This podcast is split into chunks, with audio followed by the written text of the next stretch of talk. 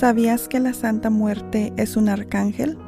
Y en tiempo muy atrás varias creencias le habían puesto el nombre de Azrael, que significa el que a Dios ayuda. Azrael es el ángel de la muerte, que hoy en día muchos conocemos como la Santa Muerte. No podemos negar que son muchos mitos y leyendas que rondean sobre la historia de la Santa Muerte, convirtiéndola en una de las entidades más misteriosas, pero veneradas por muchas personas. También conocida como la Niña Blanca o Azrael, el ángel de los muertos. Es uno de los santos no reconocidos por la Iglesia Católica, con más devotos en todo el mundo, sobre todo en México donde forma parte de la cultura en todo el territorio nacional desde hace muchísimos años. Entre oscuridad, milagros y muchos secretos será una de las historias más interesantes que puedes conocer. Así que, no le cambies el capítulo y quédate conmigo.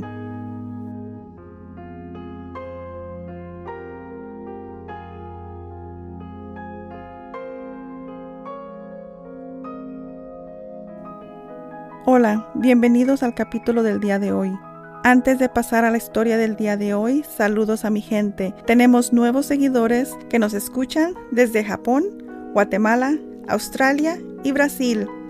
Muchas, muchas gracias por su apoyo y sigan recomendando el podcast ya que esto me ayuda mucho a seguir subiendo contenido. Bueno, no se diga más. Yo soy María Carapia y estás escuchando Historias Oscuras.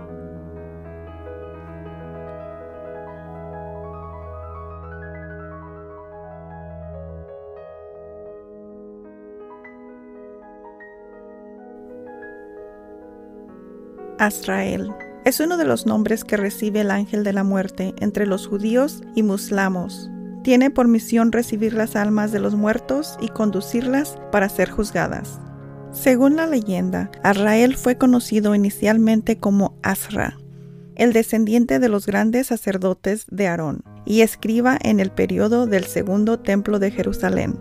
Durante el paleocristianismo recibió el nombre de Estras, el profeta que vaticinó la llegada de Cristo. Esta historia paleocristiana es la que dice que Azrael subió al paraíso sin haber probado la muerte. Aparece asimismo en los escritos del hereje cristiano Marción, donde es mencionado como ángel de la ley. Generalmente se le describe como un arcángel bajo las órdenes de Dios, defensor de un concepto de la muerte menos lúgubre que el habitual en sus personificaciones más conocidas. Dependiendo del punto de vista de las diferentes religiones en los que aparece Azrael, este reside en diferentes lugares, pero el más habitual es el tercer cielo. Otras versiones defenderían que renunció al cielo con un coro de ángeles a su cargo para rescatar las almas mandadas al infierno, estando por tanto localizada su residencia en el último círculo del sí mismo, donde podría también procurar que los demonios se mantuvieran en su lugar. Azrael tendría como misión conducir las almas de los difuntos hacia la ultratumba, cielo o infierno. Era considerado un ángel sin ninguna misericordia que trabaja a las órdenes de Dios. El ángel de la muerte aparece en varias religiones bajo nombres diferentes. Por ejemplo, en el cristianismo, en ninguna parte señalan que hay un ángel específicamente de la muerte, pero tradicionalmente el catolicismo ha identificado a San Miguel Arcángel como el encargado de pesar y llevar a las almas a la otra vida. Según la tradición, el Arcángel Miguel se comunica con las almas en el momento de la muerte para ayudarlas a arrepentirse antes de morir. En el judaísmo se listan al menos 15 ángeles de la muerte. En el islamismo, Israel es uno de los cuatro arcángeles, junto con Gibril, Miquel y Israfil. Son los cuatro ángeles más altos en el trono de Dios, junto con los ángeles portadores del trono. Estos últimos, junto con los anteriores, son las últimas criaturas en morir en el fin del mundo. Azrael separa las almas de los cuerpos y según algunas visiones esotéricas las acompaña a su destino, pero también se encarga de darle paz en el difícil momento de la muerte o en aquellos momentos en que se sospecha su inminencia. Por su carácter no necesita ser invocado. Está ahí para el creyente o el incrédulo, para el bueno y para el malo, y no se limita a ayudar a quien esté próximo a morir. También auxilia a los que sufren de la muerte de un ser querido, dándole consuelo, serenidad y aceptación.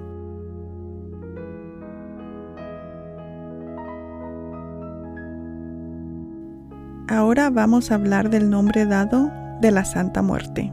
La Santa Muerte no es un culto que ha surgido durante los últimos años en el barrio Tepito, sino que más bien se trata de una entidad que existe desde hace muchísimos años en el mundo.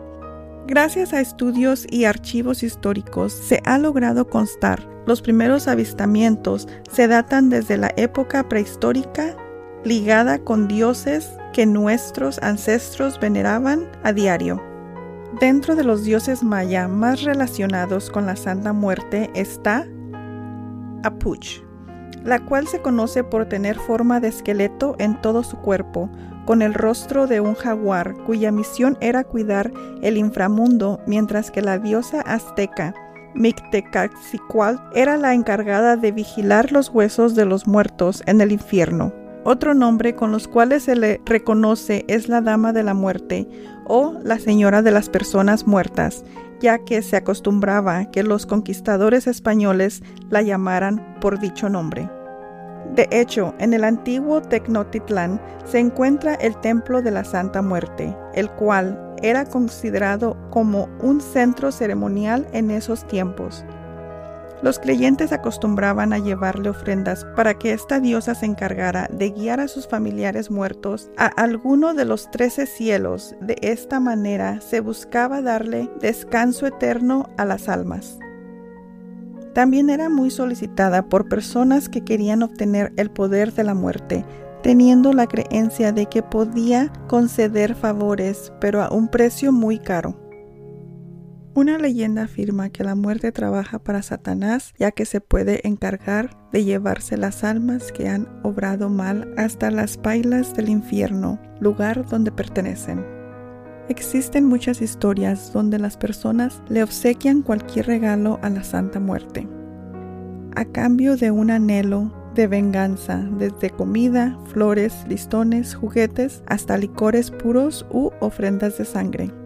Por otra parte, muchos devotos piden a ella justicia ante hechos impunes que no se han resuelto, como la pérdida de una vida a manos de la violencia.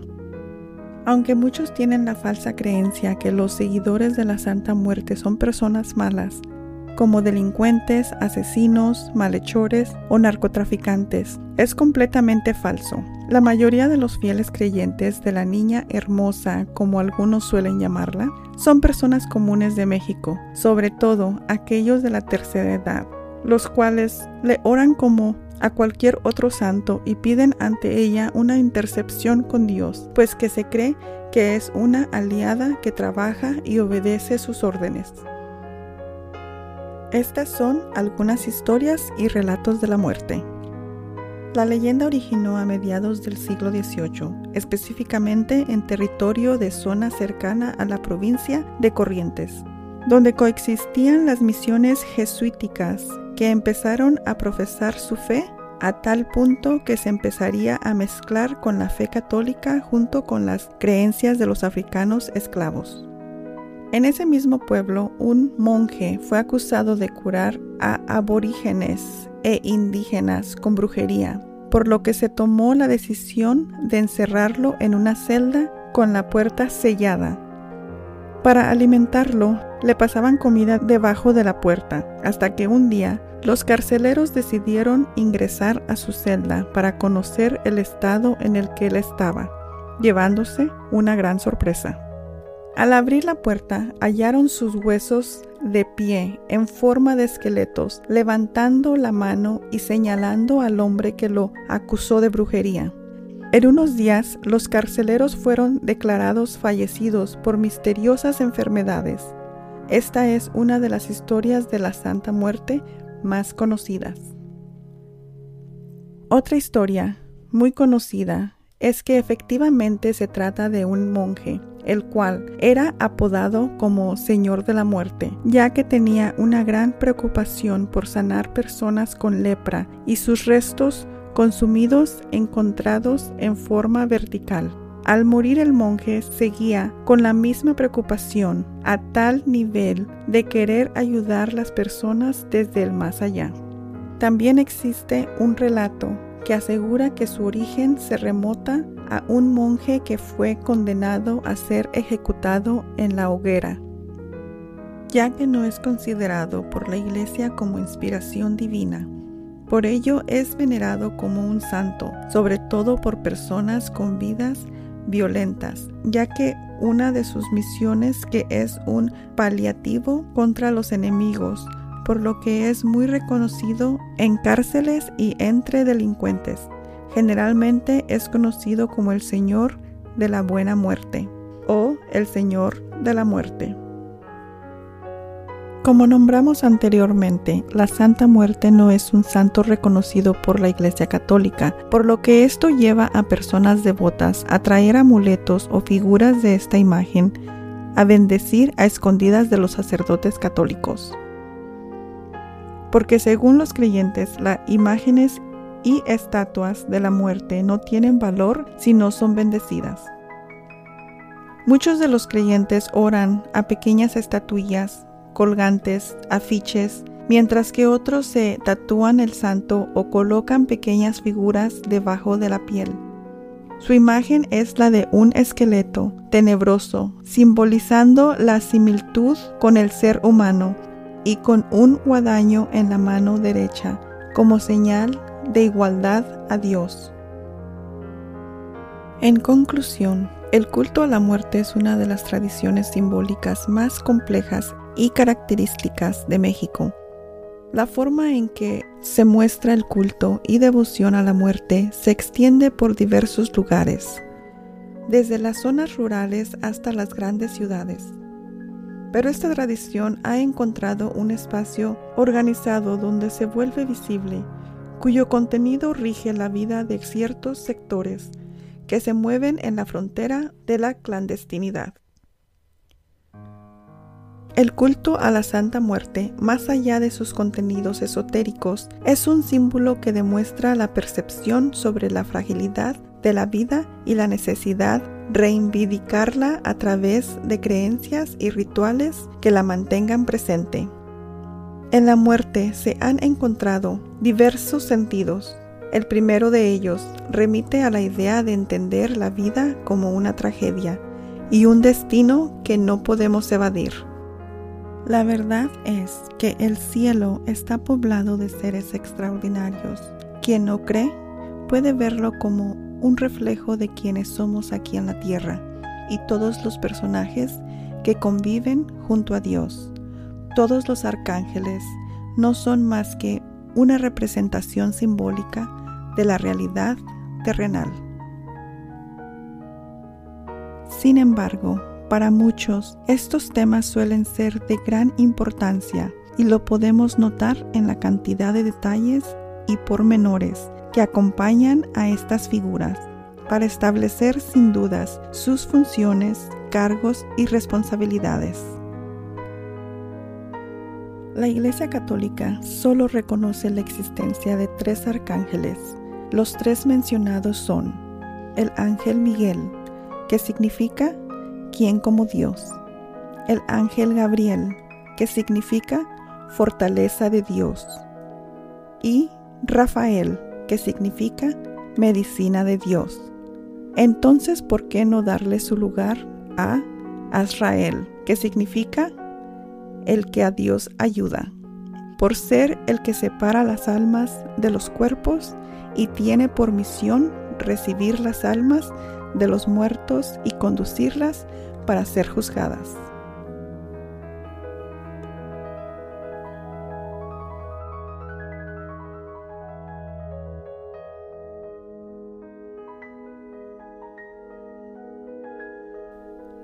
Y esto concluye el capítulo del día de hoy. Si te quedaste hasta el final, Muchas gracias. Por favor, no se les olvide seguirnos en las redes sociales. Estamos como Historias Oscuras Podcast. Me puedes mandar un correo electrónico con sus preguntas o relatos personales y o sugerencias a historiasoscuraspodcast1 arroba gmail.com. Gracias por todo su apoyo y esto fue Historias Oscuras. Hasta la próxima. Bye.